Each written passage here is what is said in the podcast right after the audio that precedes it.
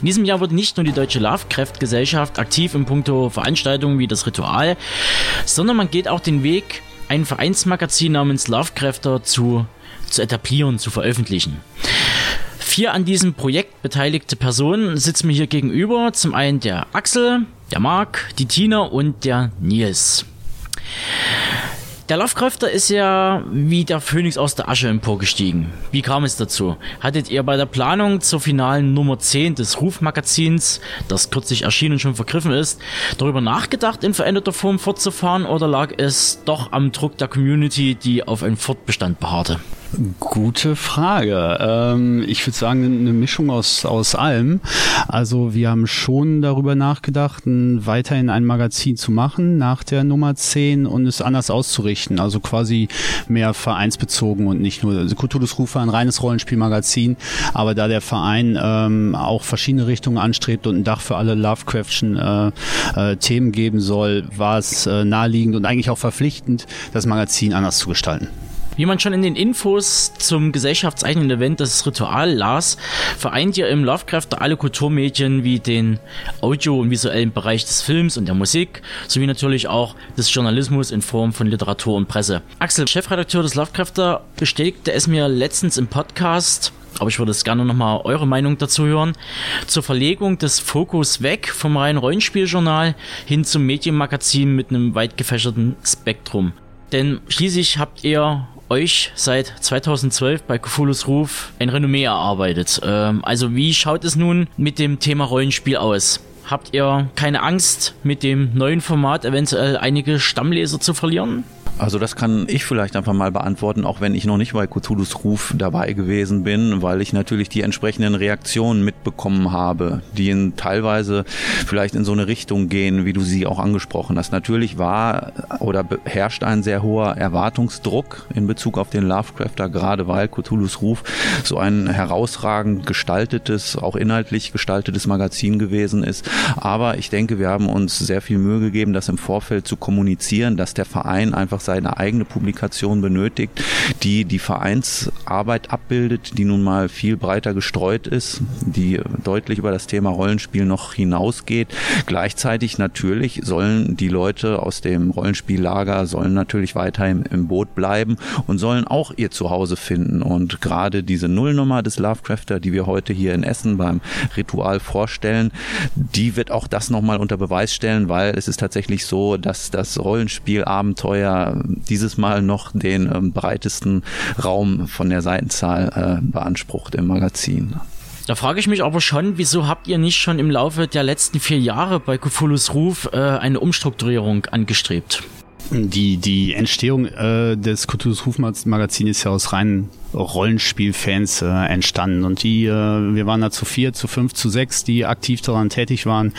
Und äh, da war es, das war unser Thema und unser Ding. Und wir haben gesagt, wir machen Rollenspielmagazin, so wie, wie wir uns äh, Cthulhuide Abenteuer struktur, gut strukturiert vorstellen und versuchen halt bestmöglichst im deutschsprachigen Raum Rollenspielmagazin im Cthulhuiden Bereich rauszubringen.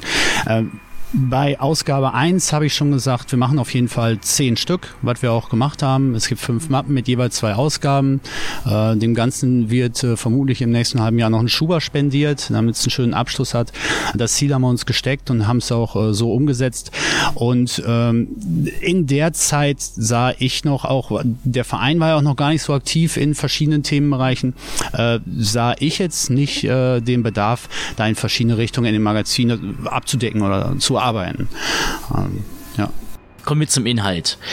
Welche Themen darf der Leser zukünftig und kontinuierlich erwarten? Gibt es Schwerpunkte und wenn ja, wie lauten diese? Ja, also wir versuchen schon mit der ersten offiziellen Ausgabe so ein Motto zu finden, also alle Inhalte unter ja, ein Motto zu stellen, dass da ein roter Faden sich durch das Heft zieht.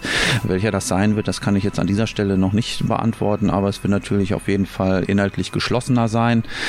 Auf jeden Fall enthalten sein werden äh, Projekte, die die Gesellschaft unterstützt. Das wird ein fester Bereich sein. Der Rollenspielbereich wird fest mit dabei sein, wahrscheinlich in Form eines Abenteuers.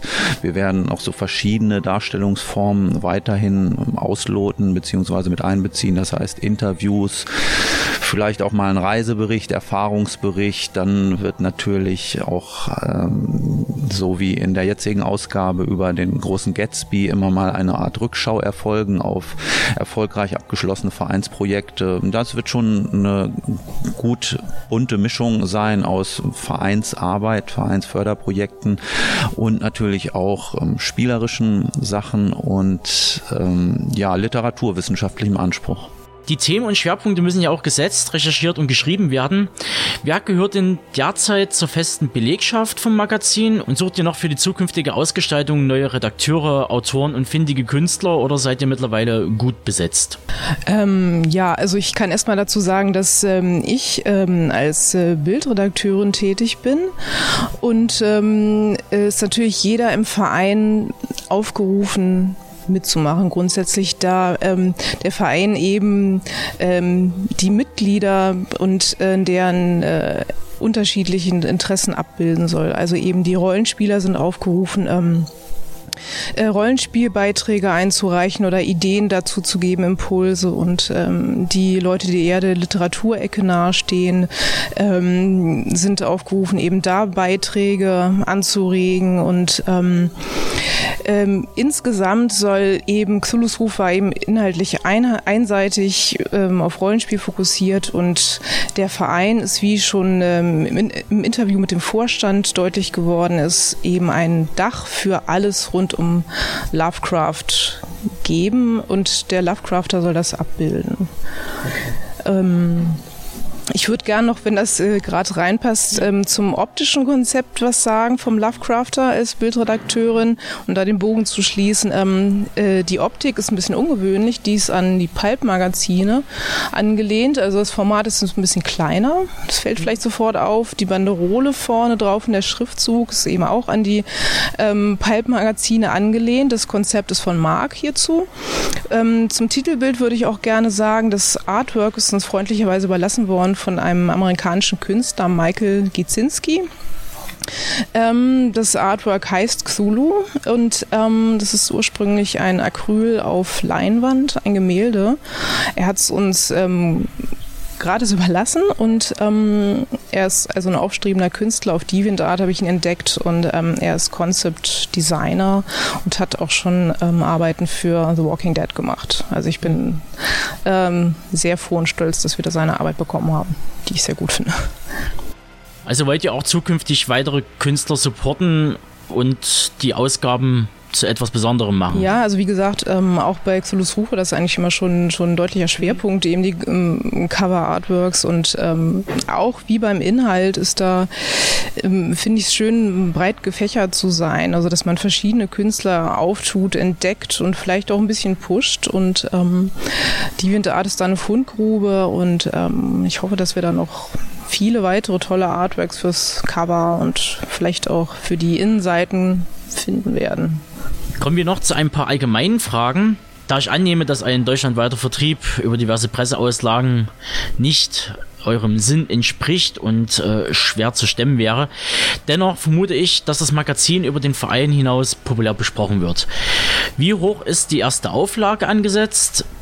Und wird es einen Nachdruck geben? Ist eine feste Seitenzahl angestrebt? Und welchen Veröffentlichungsrhythmus werden die Ausgaben besitzen? Ähm, und wie viel soll es kosten? Ja, wir ähm, haben jetzt bei der Nullnummer eine Seitenzahl von 56 äh, Seiten.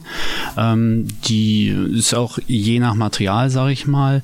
Ähm, ist jetzt erstmal nur ein Testballon. Wie kommt das Material an? Äh, inwieweit können wir da äh, positive Kritiken und äh, auch nachher rausziehen, um die Nummer 1 zu gestalten? Werden wir umfangreicher, vielleicht auf 64 Seiten oder noch mehr? Wir arbeiten gerade mit einer Klammerheftung. Vielleicht kann es auch mal eine Klebebindung werden. Wir machen halt halt davon abhängig, wie viel wir auch wirklich zu einem, einem Thema haben. Ähm, der, der Preis äh, liegt bei 9,50 Euro, äh, wobei man sagen muss, das ist dann für Nichtmitglieder und äh, bei Mitgliedern ist es im Jahresbeitrag mit enthalten, das Vereinsmagazin. Und äh, der Vertriebsweg äh, wird äh, exklusiv über Henning Pöhl laufen, über den Cthulhu Webshop, ähm, wo man als äh, Nichtmitglied diese, diese Ausgaben bestellen kann. Äh, der Turnus, da, wir hatten gestern noch Redaktionssitzungen und da wurde eigentlich äh, eindeutig beschlossen, dass wir zweimal im Jahr anpeilen, äh, wo man jetzt nicht genau sagen kann, welcher Monat es ist, aber es wird sich dann schon immer möglichst an irgendein Event oder eine Veranstaltung knüpfen, ähm, wo man dazu dann auch was erzählen kann, sagen oder einen Verkaufsstand hat oder ähm, aber das sind das sind Sachen, die äh, in den Redaktionssitzungen dann wirklich entschieden werden. Wann wann ist das Material wirklich druckreif und so weiter und so fort.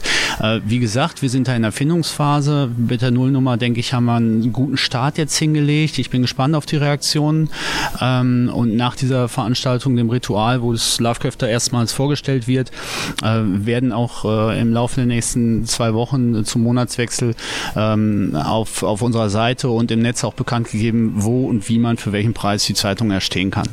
Äh, genau. Um nochmal in die Interna zu gehen, inwieweit wird die Community bei der Ausrichtung der Inhalte des Lovecrafter eingebunden? Also entscheidet da eine obere Instanz am Ende oder wird das Ganze transparent im Forum diskutiert? Also es ist schon angedacht, das haben wir ja gestern auf der Redaktionssitzung auch so besprochen, die Community äh, in bestimmter Art und Weise einzubinden. Wie gesagt, wenn jemand sich äh, nicht in dem Magazin wiederfindet, der ist aufgerufen, selber was zu machen, selber in einem bestimmten Bereich Arbeit zu leisten.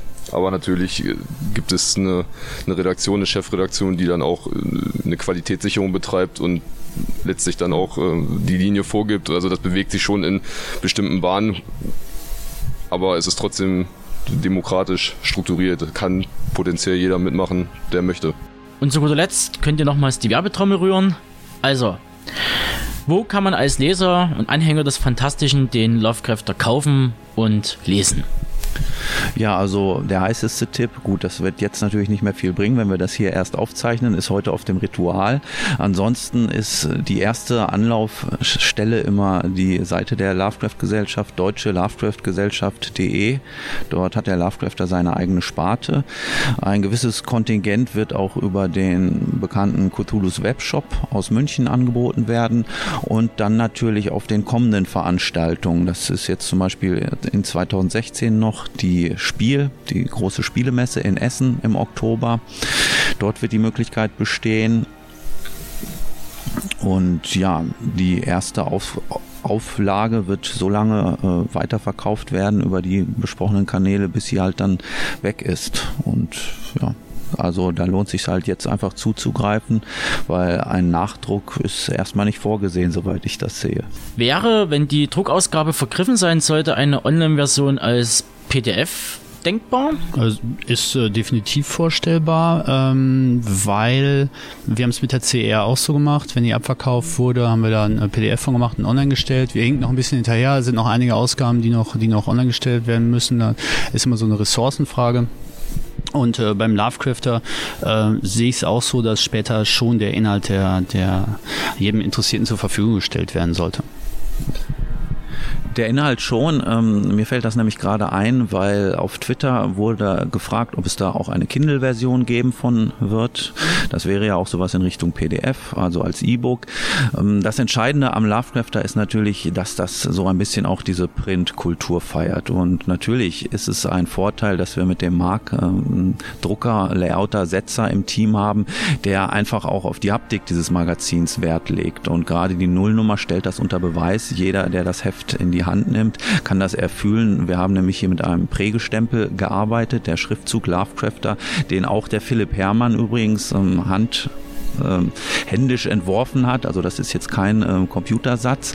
Der wurde tatsächlich mit einem Prägestempel aufgebracht und das ist schon was Besonderes. Und solche Sachen oder in so eine Richtung wird es natürlich auch in Zukunft weitergehen und ich kann wirklich nur jedem empfehlen, auch wirklich dieses Printprodukt zu unterstützen.